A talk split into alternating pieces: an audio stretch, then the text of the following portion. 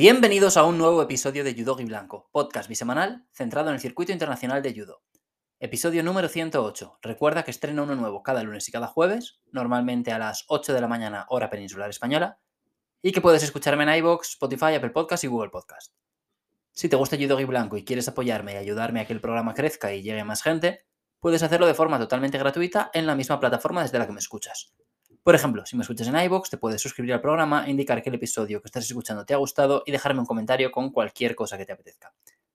Si me escuchas desde Apple Podcasts o Spotify, puedes calificar el programa con 5 estrellas y en Spotify además puedes votar en las encuestas que planteo y dejarme comentarios. En el episodio que publiqué el jueves os pregunté cuántas medallas creéis que va a ganar España en este campeonato del mundo y más del 80% de los votos han ido para entre 1 y 3. Bien, ya ha empezado el Campeonato del Mundo. Ayer se disputaron las dos primeras categorías, menos de 60 y menos de 48 kilos, y llegó la primera gran alegría para España. Ya lo sabéis todos, Fran Garrigós es campeón del mundo, el segundo campeón del mundo español de la historia, hablo de chicos, tras su amigo Nico Serazadisvili. Diría que es el broche a una carrera increíble, pero eso suena a final o a la guinda del pastel, y yo estoy convencido, y más después de este Campeonato del Mundo, de que ese broche o esa guinda del pastel todavía no ha llegado, porque bueno, mm, después de ver lo que he visto este fin de semana, estoy convencidísimo de que Fran va a pelear la medalla olímpica y que si sale un día parecido al de, al de este domingo, pues la va a ganar seguro. Porque es que además es casi imposible que el camino sea más complicado, ¿eh? Porque es verdad que libró la primera ronda, lo típico que muchos, bueno, cuando no hay un número justo de, competidores, pues mm, hay algunos que no hacen la primera ronda y como Fran era uno de los mejores rankeados, pues él no tuvo que competir en primera ronda. Pero en 16 avos ya le tocó un hueso, Pantano, que yo diría que salió más enchufado que Fran, pero que acabó cayendo en sus redes. Anotó primero Fran un Guasari y luego le estranguló y consiguió la sumisión del italiano a unos 4 o 5 segundos del final. En octavos el rival fue Jeon, otro combate duro, este incluso más duro que el anterior. Se decidió por un Guasari en el Golden Score, un Surigosi de Fran, si no recuerdo mal. Y segunda victoria del día contra un rival que hace nada había ganado el Grand Slam de Tokio, cargándose a Nagayama y a otro japonés. O sea, y esto era aún mm, antes de, cuartos de final. En cuartos esperaba una de las grandes sensaciones de la categoría, el joven Sardalasvili, georgiano. Mm, llegaba tras una primera ronda medio-medio, pero había dejado una de las piñas del día en, octavos contra Auer. Ellos se habían enfrentado tres veces, Fran y Sardalasvili. En Zagreb había ganado el georgiano. Mm, en el Masters en Jerusalén volvió a ganar el georgiano. Y en Portugal este año Fran ya, ya puso el 2-1. Y bueno, em, aquí en Doha ha llegado el empate. De nuevo en el Golden Score, mm, también en suelo, pero esta vez el Ipón llegó vía Osaekomi por inmovilización. Pase a semis de Fran y allí esperaba el gran Coco. Era. Pues era una final anticipada. Esta vez Bowser no estaba al final del castillo, sino un ratito antes, ¿no? Eh, Takato, vigente campeón olímpico y del mundo, se enfrentaba a Fran. El japonés, que buscaba su quinto campeonato del mundo, no había estado especialmente fino, y de hecho le benefició el traspié de Yang en octavos contra Serik Bayev porque se libró de ese duelo contra el número uno del mundo. Esta era la segunda vez que se cruzaban, la primera fue en el Mundial del año pasado, había ganado Takato, y aquí Fran se vengó y le tocó remar contracorriente porque, porque el japonés se adelantó a los veintipocos segundos de combate. Pero bueno, Fran mantuvo la compostura, empató un minuto después y el combate volvió a irse al Golden Score. Y ahí llegó el hipón del campeonato. Mm, no sé si vamos a ver un hipón más importante que este, no solo por la leche que le mete, sino también por lo que significa. Takato llevaba cinco competiciones internacionales seguidas sin perder, dos Grand Slam, Campeonato de Asia, Campeonato del Mundo y Juegos Olímpicos. Pero aquí Fran hizo lo que nadie lograba desde el Campeonato del Mundo de 2019, que es derrotar al japonés en tatami internacional. Japonés que, por cierto, se quedó sin medalla, igual que en 2019, porque aquí perdió contra Lee en el combate por el bronce. Con este hipón, Fran se metía en la final y era una final con trampa, mm, contra un rival inesperado, Baratov fue quinto el año pasado, pero no partía como favorito en ninguna de las quinielas. De hecho, yo cuando vi el sorteo pensé que el que saldría bien de ese lado del cuadrante era Smetov, que no estaba rankeado, pero bueno, estaban todos ahí en el. por la zona de en que en Taiwán era cabeza de serie, que era, bueno, que yo veía como más débil o con menos opciones. Em, y eso que era el subcampeón del mundo, pero bueno, Baratov se cargó primero en Taiwán, después a Smetov, Tuvo un cruce más fácil de lo esperado en cuartos con el marroquí Sadiki, porque Sadiki se había cargado a Gallev con un Uchimata precioso. Y en semis, Baratov se deshizo de un Verstraten muy, muy inspirado, que se quedó sin medalla, pero que estuvo muy bien todo el día. ¿eh? Sobre el papel, pues es mejor jugarte una final contra un rival que es a priori inferior. O sea, eso yo creo que está bastante claro. Pero también tiene su parte negativa, como que puedes salir con más presión, el otro sale más liberado, no sé. El combate empezó bien para Fran, sacó un Sidolov Beko, pero Baratov se fue asentando poco a poco, equilibró las cosas, volvieron a ir al Golden Score, empatados a una sanción, y antes de que se cumpliera el primer minuto, Fran consiguió un Wasari con un Kataguruma muy complicado, pero bueno, es un Wasari que ya es historia del judo español. Enorme Fran Garrigós, de verdad, o sea, él ya había logrado el campeonato del mundo junior en 2014, había ganado un bronce como senior en 2021 y ahora pues suma otra medalla a su inmenso palmarés qué suerte tenemos de contar con judokas como Fran y sobre todo qué moral nos va a dar ver que, podemos ganar a los mejores. Fran en los últimos meses ha ganado a Takato, a Sardalasvili dos veces, a Kaitse, a Verstraeten, a Chibimiani, a Koga. Y con este oro pues vuelve a demostrar lo que ya sabíamos, que es buenísimo, que es historia de nuestro deporte, una leyenda del judo y un orgullo para España. No sé qué planes tendrá para los próximos meses, doy por hecho que estará en el Masters en agosto, pero ojalá le veamos en alguna compe antes porque yo me muero de ganas por ver el dorsal rojo en su espalda. Así que enhorabuena, Fran, desde aquí y muchas gracias por, por hacérmelo pasar tan bien y hacerme vibrar. ¿Algún apunte más para cerrar el peso? Pues me falta por contaros solo una medalla, es que Sardalasvili ganó a Verstraeten en el bronce. Me dio mucha pena porque creo que el belga había hecho un gran día. De hecho, su primer combate con Mekaiz fue, bueno, yo creo que va a ser una de las peleas del campeonato. Os recomiendo que la veáis si no la habéis visto porque fue preciosa y muy emocionante. Se adelanta el belga, empate el francés, mm, a cuatro segundos del final revisan una acción para ver si era el segundo va a salir para el belga, pero no, se van al golden score. Y ahí Verstraeten mm, consigue el hipón, ¿no? Bueno, eh, Mekaize intenta un Seyonage, se queda ahí medio medio. Y el belga pues saca un Sumigaesi para, para pegar una piña muy chula. Fue fue un combate muy emocionante. Es raro que se diera en primera ronda, ¿no? Eh, es un combate de mínimo cuartos de final de, un Grand Slam, por decir algo. Pero bueno, eh, Mekaiz estaba aquí porque había competido poquito el año pasado por su lesión y lo normal será verle como cabeza de serie en próximas competiciones. Es un combate que podría haber caído para cualquier lado, la verdad. Pero bueno, bien ganado. Ya he comentado las derrotas de Yang y Agayev, que junto a la ausencia de Takato en el podio fueron los resultados más inesperados del día. Yo dije en la, en la previa que entre Franz Billy Yang y Takato podríamos ver a tres de estos en el podio, pero no contaba ni con que Takato se quedara fuera ni con que Billy estaría por delante de los asiáticos. Pero bueno, así es el judo y así es el campeonato del mundo. Paso a menos de 48 kilos, donde nuestras representantes no tuvieron ninguna suerte con el sorteo, y no es por poner excusas. Laura Martínez se cruzó en su primer combate con la número uno del mundo, Bukli, y acabó perdiendo en el Golden Score. Y Mireia La Puerta ganó en primera ronda Stoyadinov, que era un, una rival durísima también, que está cuajando un 2022 muy bueno, y luego perdió con la italiana Scuto. El combate con Stoyadinov nos dejó un susto porque dieron hipón para la Serbia, pero bueno, lo revisaron y, revocaron, bueno, lo rebajaron a Wasari, mejor dicho, y luego Mireia consiguió un hipón con un Uchigari muy potente. Pero bueno, en la siguiente ronda, pues Scuto consiguió derribar a Mireia, anotó un Wasari y en la continuación la inmovilizó hasta conseguir el hipón. No fue un buen resultado para las españolas, seguro que las dos contaban con llegar más lejos, pero como digo, el sorteo no, las favoreció. Y aquí está la importancia de ser cabeza de serie, claro. Eh, evitas a otras cabezas de serie hasta por lo menos cuartos. En esta categoría se vio muy claro con las italianas, por ejemplo. O sea, Milani no era cabeza de serie, Scuto sí. Las dos empezaron muy, muy fuertes, arrasando en sus primeros combates, y las dos perdieron al cruzarse con japonesas. La cuestión es que Milani se pegó con Koga en octavos y palmó, y ahí se quedó y Scuto se midió con su noda en cuartos, por lo que pese a perder, pudo pelear por las medallas vía repesca. Y acabó ganando un bronce, de hecho, contra Buzakinova. Las dos habían ganado un bronce el año pasado en Tashkent y aquí la italiana repitió. O sea, esta es su segunda medalla en Campeonato del Mundo Senior con solo 21 años. Ya había ganado un oro y una plata en categoría junior en Campeonato del Mundo y bueno, no parece que vaya a quedarse en dos medallas solo en Campeonato del Mundo Senior. ¿eh? Qué presente y qué futuro tiene por delante.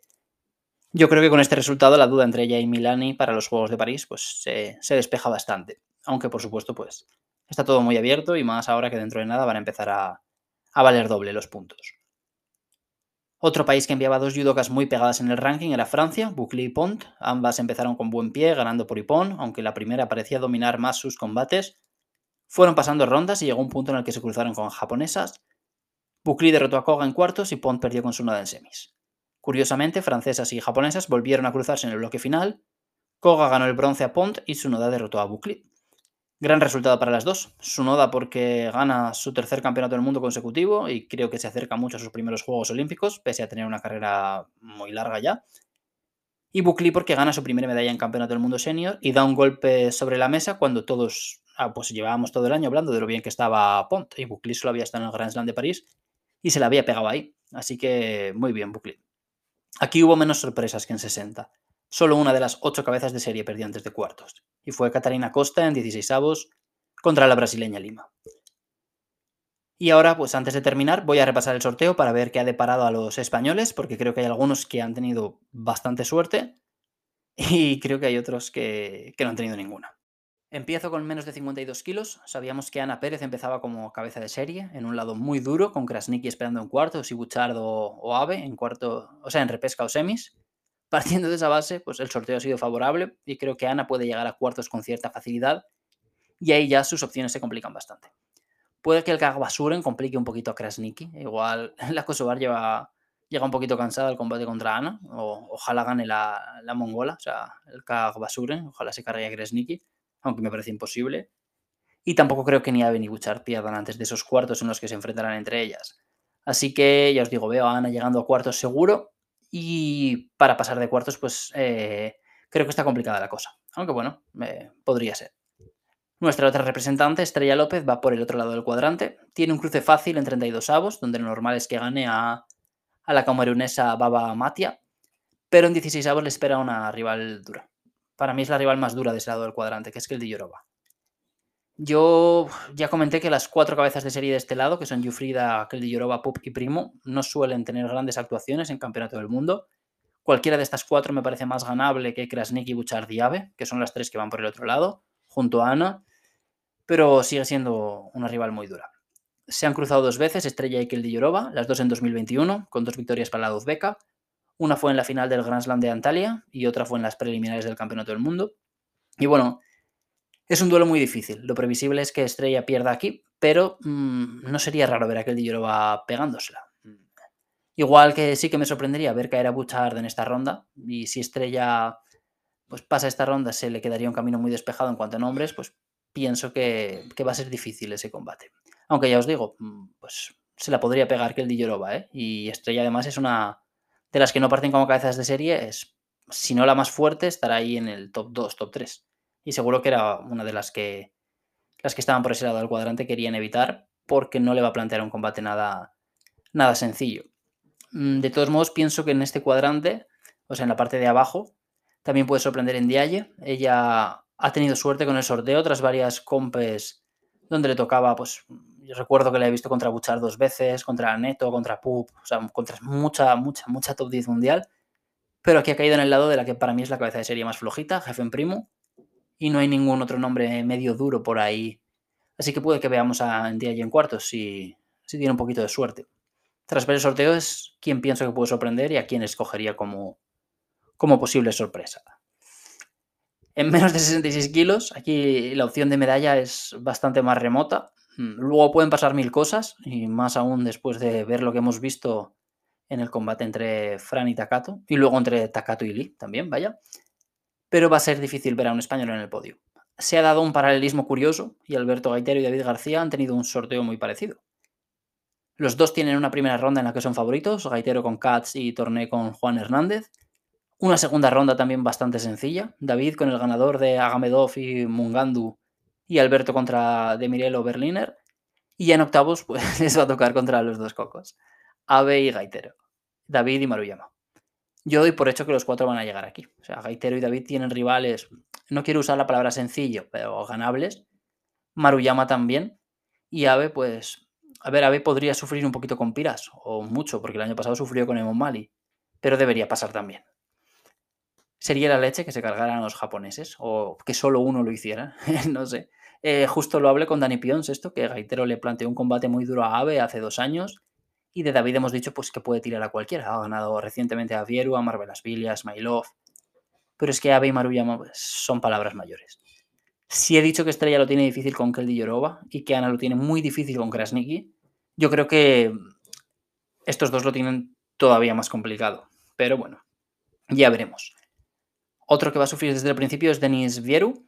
Él libra el primer combate, pero después iría con Flicker, el israelí, que también es un clásico de la categoría y habitual en la lucha por las medallas. Y después, probablemente, en caso de ganar este combate, eh, le veríamos con Abulatze, el ruso. Y ese combate me encantaría verlo, pero. Bueno, es que creo de verdad que, el ruso podría ganarle, plantarse en semis contra Ave por ese lado. Por abajo, creo que el que puede volver a tener un buen campeonato del mundo es el italiano Manzi, que está en el lado de Safarov y podemos tener un duelo muy chulo antes de cuartos entre Ambaul y Ismailov. Esas son las cositas que, me he apuntado como puntos de interés o posibles puntos de inflexión. En menos de 57 kilos no tenemos españolas, así que lo haré un poquito más breve. De las cabezas de serie creo que pueden caerse las dos que nombré en la previa como posibles decepciones. Liparteliani porque en octavos iría contra Sisik, que era el gran coco a, a, evitar, la subcampeona olímpica. Si es que las dos llegan a esa ronda, claro, que sería lo normal. Y Nelson Levy porque en esa misma ronda, en octavos, se cruzaría con, con una de las medallistas del año pasado, el Kagwatogo, que es otra rival durísima, la mongola. Hay otros duelos muy chulos, como Klimke y Toniolo en segunda ronda, Kurbo Mamadova y, Smith Davis en primera, muy posiblemente eh, Funakubo y Telma Monteiro en octavos. Em, es verdad que la vigente campeona Silva tiene un cuadrante sencillo para plantarse en cuartos, también lo tiene Mimi Hu. Eh, de hecho, creo que en el podio estarán tres de estas cuatro, entre Funakubo, Mimi Hu, Deguchi y Klimkate. Mm, no creo que estén las cuatro, porque si se cumple lo que creo que pasará, la que pierda en semis del duelo canadiense se cruzaría con Funakubo o Mimi Hu, que llegaría en vía repesca tras perder en cuartos. Pero si al final alguna canadiense se la pega en cuartos, por ejemplo, Deguchi con Sisik, pues creo que estas cuatro podrían estar en el podio. Y si no, pues serán esas tres y la otra seguramente será Jacoba, Rafaela Silva o Sisik. O sea, yo creo que entre esos seis eh, o siete nombres que digo van a salir mm, las cuatro, las cuatro medallistas casi seguro. No veo espacio a muchas más sorpresas. Menos de 73 kilos. Aquí creo que el sorteo se ha portado mejor con los españoles. José tiene un rival de nivel medio alto en primera ronda, que es Pelivan, pero si pasa ese combate tendría un duelo bastante más sencillo con Nakano o Dominic Rodríguez. Y luego ya en octavos esperaría Stamp, eh, es verdad que Stamp es un, rival bastante duro y que encima si pasa Stamp, pues le tocan a Osada Tosvili o Hashimoto, o bueno, quizá Esposito en cuartos. Pero bueno, mmm, creo que José tiene la oportunidad de por lo menos ganar un par de combates y luego a ver qué pasa con Stamp. Porque si bien es cierto que es un tío que cuando está inspirado es muy bueno, eh, todavía no está tan consolidado. Yo no lo veo tan, tan regular y tan constante. Creo que tiene picos muy altos, pero a veces, eh, a veces rinde peor. En ese mismo mismo cuadrante, pues veremos un duelo muy temprano eh, entre Sadatoshvili y Hashimoto, dos campeones del mundo que se van a pegar en 16 avos. Em, el que pase de los dos se enfrentará también, pues es que la verdad es que este cuadrante es una locura, porque ahí por ese lado están estos cuatro y luego, mm, o sea, estos cuatro no, perdón, están Sadatoshvili y Hashimoto y luego el que gane de esos se, se enfrentará contra o Estrada o posiblemente Espósito que pues, son dos rivales también bastante durillos y que tienen medallas en Grand Slam y tal.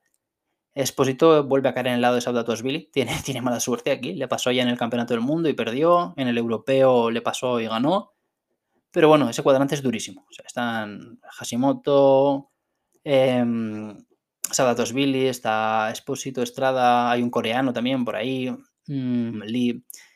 Pero bueno, ya, ya veremos. De todos modos, tampoco me sorprendería que esa Billy se la medio pegara, ¿eh? O que Hashimoto eh, no, no avanzara demasiado. Son dos de estos que ganan muchísimo, es verdad, pero me pasa un poquito como lo que me pasa cuando veo a Sendochir, que si de repente pierde un combate contra alguien más o a priori inferior, pues tampoco me, me tiro las manos a la cabeza. Y respecto al otro español, pues está está en un cuadrante mmm, bastante favorable. Para mí ha caído en el cuadrante del que es el cabeza de serie más, entre comillas, ganable, el canadiense Margelidon, aunque es un tío muy listo y que sabe jugar muy bien sus cartas. Pero bueno, para llegar a ese combate, Salva tendría que ganar primero al polaco Morca y después cruzarse con Cardoso o Green. Mm, yo creo que estos dos primeros combates debería ganarlos sin problemas y más aún porque Salva es un tío que, aunque todavía le cuesta hacer contra el super top de la categoría, Mm, tiene algo que es que apenas falla cuando compite con rivales teóricamente inferiores. Antes, mm, por ejemplo, comentaba que no me sorprendería ver a Sendochir pegársela, y de hecho le hemos visto pegársela en algún Grand Slam contra rivales que lo ves y dices, es que raro que haya perdido aquí. Pues eso con Salva no pasa.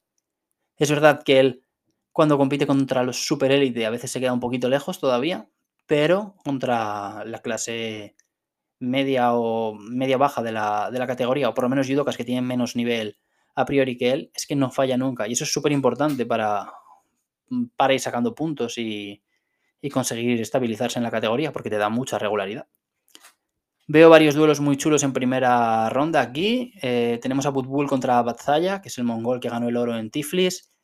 Tenemos a Shulka, el, rumano que ha ganado un mogollón de cosas como Junior contra Jakoba, que fue campeón de Europa en 2021. Hay un duelo súper chulo también entre Smagulov y Magmakbekov. De hecho, en el cuadrante B, donde los dos cabezas de serie son uzbecos, puede que los dos se la peguen antes de cuartos porque Yuldosev tendrá en octavos a Magmadbekov y, seguramente, y Nomonov ha de ganar primero a Raiku o a y después o a Butbul o a Batzaya o a Christoph. O sea, todos ganadores de medalla en Grand Slam. Pienso que Sendochir y Heidarov son los que mejor suerte han tenido y si no suben al podio, como el año pasado, se quedarán cerquita. Menos de 63 kilos. Cristina Cabaña es otra de las españolas a las que el sorteo no ha tratado especialmente mal libra la primera ronda y en segunda se cruzaría con Sofía Ozbas, que es una rival dura y muy buena, mm, con mucho futuro por delante, pero que me parece ganable. Y sobre todo, si pasa, si pasa esta ronda, la cabeza de serie a la que se enfrentaría es Enrique Barrios, probablemente la que llega en peor forma de todas las ranqueadas y la que yo habría elegido para enfrentarme si yo hubiera competido aquí. Es decir, mm, si yo compito aquí y me preguntan en el cuadrante de qué cabeza de serie quiero estar, dando por hecho obviamente que son todas buenísimas, pues yo elegiría este. Luego es cierto que en cuartos lo tendría chungo porque sería o Takaichi o, Lucy Rensal. Mm, mala suerte de, Lucy, la verdad. Es otro año que llega como número uno y otro año que le va a tocar una japonesa no rankeada. Eh, más sorpresas, pues creo que cuadros mm, se puede caer antes de cuartos si, si Laura Fasliu sigue demostrando lo que ha demostrado en las últimas competiciones. Creo que la australiana Hacker que también es cabeza de serie, puede perder contra la ganadora del duelo entre Hannah Martin y Piovesana, aunque bueno, luego la, australiana suele hacerlo bien, aunque yo a priori no sé por qué, pero siempre la veo como candidata a pegársela. Y luego, pues el gordo ha caído en Israel, porque Sharir tiene a Begnenu, eh, que empieza como una ranqueada, en su lado del cuadrante. Así que es probable que la israelí pierda incluso antes de llegar a cuartos. En menos de 81 kilos tenemos el que probablemente es el mejor sorteo para un español. Bueno, este y el de Salva diría que estaban ahí ahí. De los ocho cabezas de serie, tres me parecían invencibles, eh, que son Molae, Casi y Grigalasvili. Yalo, Albairaki y Borchasvili me parecían muy complicados. Y luego estaban Shimit y Jungbari, que me parecían los más ganables. Dentro de, de estos dos, creo que Shimit está. No sé si es una mala racha porque dura bastante, pero bueno, le hemos visto hacer cosas muy buenas. Y a un Bari, pues me parecía, eh, ya os digo, eh, el, tío contra el que yo habría elegido competir si me hubieran dejado elegir dónde ponerme. Y Mendiola ha caído en el lado de este.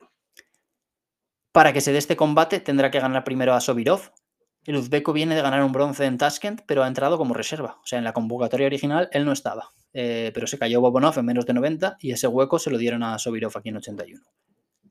No está vuelta web tampoco aquí como uzbecos y ni siquiera habían pensado en él para, para suplirle. O sea, directamente Uzbekistán no había enviado a nadie aquí en, menos de 81. Y bueno, eh, Volta Boev imagino que no está a causa de la lesión en el último Grand Slam en el que participó, en esa final por el bronce con el canadiense Gauthier. Yo pienso que el techo de Mendiola en esta compa es muy alto, porque si se carga Sobirov y Ungbari, que son dos rivales que todos habríamos firmado que le tocaran, pues el rival para meterse en cuarto sería Lachlan Morhead, que es, es verdad, campeón de la Commonwealth el año pasado, sacó medalla creo que eh, sacó una medalla en Grand Slam hace un par de años, creo que fue en Abu Dhabi, y que tiene un Tayotosi muy, muy aseado, pero no es de los más temibles, y menos en 81. Y bueno, yo tengo ganas de ver este día, ¿eh? me apetece mucho, creo que tanto Cristina como Mendiola pueden hacerlo muy bien. Y aparte es que, bueno, aquí en 81 hay muchas cosas, muchas cosas muy chulas. Ya nos lo imaginábamos un poco. Pero bueno, en segunda ronda podríamos ver un duelo entre Riga Lasville y Latisev, que molaría mogollón. En ese cuadrante puede que Alba Irak no llegue a cuartos porque se lo puede cargar de bit. Ese duelo va a estar muy chulo. En el cuadrante B han caído las dos bombas. Eh, Nagase va por el lado de Shimit y probablemente le ganará. Y Lee va por el de Yalo, así que puede que ni el brasileño ni el francés lleguen a cuartos. Hay que estar atentos a Kase, que en segunda ronda se cruzará con Antonio Espósito, quien se lo cargó en Hungría el año pasado, planteándole un combate muy táctico y sacándole de quicio ahí con muchos ataques rápidos muy seguidos. Y sobre todo me mola mogollón el cuadrante del final. El de Borchasvili creo que es una masacre. Le tocaría con Sagimuki primero y después o con Dominic Ressel o con Sterbu, seguramente. Y luego en cuartos Said Molay. O sea que para llegar a cuartos em, donde le espera el campeón del mundo, mm, Said Molae, Borchasvili tendría que ganar a otro campeón del mundo, que es Sagimuki, y luego a un campeón o subcampeón de Europa, que son eh, Sterpu y Dominic Ressel. Así que planazo para, para el austríaco de origen ruso. En menos de 70 kilos, aquí tenemos a otra de las grandes perjudicadas por el sorteo. Se le complica el camino a Isunoda, que ya, ya tenía un cruce duro con Van Dijk en cuartos, lo sabíamos porque sabíamos la posición de las cabezas de serie. Y ahora, antes de llegar a esa ronda, pues vemos que tiene un par de huesos. Primero, presumiblemente, la británica Peterson Pollard, que me parece ganable, pero bueno, ya no es una rival sencilla. Y luego, sobre todo, Taima Zoba, a quien yo di como campeona. Se cruzan mi sorpresa y mi certeza antes de cuartos, así que una se va al aire. Además, me suena que son muy amigas o amigas. Creo que he visto que varias veces ponen fotos juntas en redes sociales y tal. Este cuadrante la verdad es que es eh, el cuadrante de la muerte, porque aparte en la parte de arriba, pues Van Dyke también tendrá que sufrir, porque por ahí ha caído Scotch y Marro. Así que yo creo que aquí teníamos a cuatro posibles candidatas a medalla, como Van Dyke, Scotch y Marro, Sunoda y Taimazova, y solo habrá una de ellas en semis. Pero bueno, de las cabezas de serie, creo que Butkerit se la puede pegar porque tiene por ese lado del cuadrante a, a Moscalu y sobre todo la que más complicado lo tiene es Lara Fetko. Ese cuadrante también es duro. ¿eh? Eh, tiene a Telsidú y el Bismar Rodríguez que se pegan entre ellas y luego irían contra la croata, pero no va a ser fácil para Lara, desde luego. Yo imagino que Nizoe, Gaji y Matic llegarán a cuartos sin apuros, también debería hacerlo Poleres, y las que tienen más riesgo pues son las que ya he nombrado, Sunoda Van Dyke, Butkerit y Vetko.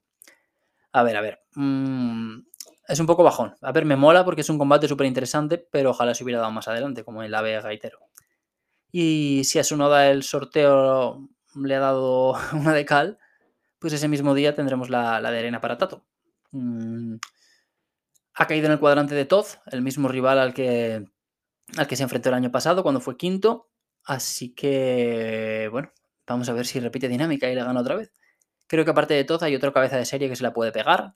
A Murao le veo en cuartos fijo, pero en su cuadrante está Medvedev, que se cruza en segunda ronda con Igolnikov y también anda Niman por ahí. Así que creo que la Ceri se la puede. O sea, se puede quedar fuera. Bekauri tiene la amenaza de Magdov, aunque creo que el georgiano se meterá en cuartos. Maisulate tiene a Zgank, pero también veo a, a pasando. Bantien tiene a Chuchi. Mm, no sé. Igual que Bekauri, pues son rivales que te pueden complicar, pero que no deberían dejarte fuera. Y en el cuadrante de abajo creo que Silva Morales y Parlati también estarán en cuartos y, diría que, que, Parlati se va a meter en semis. Está Ivanov por ahí, pero creo que el italiano es superior. En menos de 78 kilos se cayó Wagner. Lo anunciaron el día antes de sacar la segunda parte de, la previa y ya no me dio tiempo a regrabar la categoría, en la que además había hablado muchísimo de ella, o sea, terrible. Ha entrado Oleg en su lugar y me molaría mucho que avanzara y lo hiciera bien. Está en el cuadrante de Ma y Lanier, así que ojito porque podría dar la sorpresa. Creo que no hay mucho que comentar del sorteo aquí. Yo pienso que la final será Belandi Chumeo. No veo a muchas judokas aguándoles la fiesta y tampoco se me ocurren grandes candidatas a dar la sorpresa. ¿eh?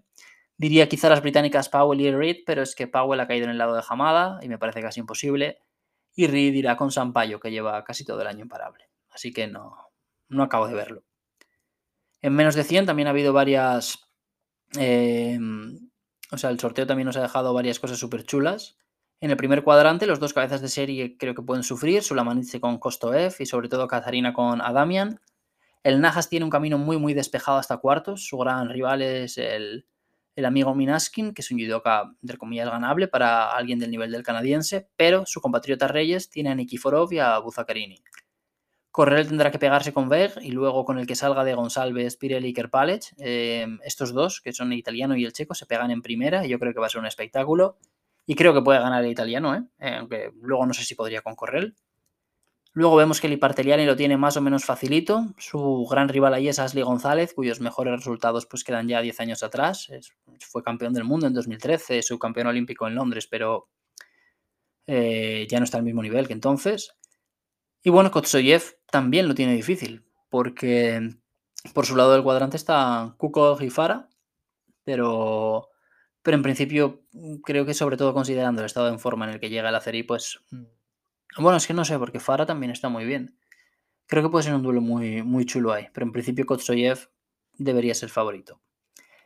El, cabeza de serie que ha salido más perjudicado aquí, por no, usar otra palabra, es Spalchik. mm, primero va contra el que gane entre el japonés Kentaro Ida y el vigente campeón del mundo Turoboyev y después iría probablemente contra Ilyasov. O sea, si quiere sacar medalla Palchik va a tener que, currárselo casi desde antes de empezar a calentar. Pienso eso, que, el Najas tiene una buena oportunidad para recortarle puntos a Reyes, viendo el cuadrante de cada uno, y lo mismo con Liparteliani y Sulamanitze. En más de 78 kilos tampoco tengo mucha cosa que comentar. Veía una final bastante clara entre Dico y Sone y el sorteo no me hace cambiar de opinión. Hay algún que otro duelo chulo, ¿no? Vemos que en segunda ronda se pegarán Sayite y Daris Ortiz. También me apetece ver a Kim contra Stevenson en octavos. Pero en general creo que hay una final bastante previsible. Que, a ver, no significa que tenga que darse 100%, pero que es bastante previsible.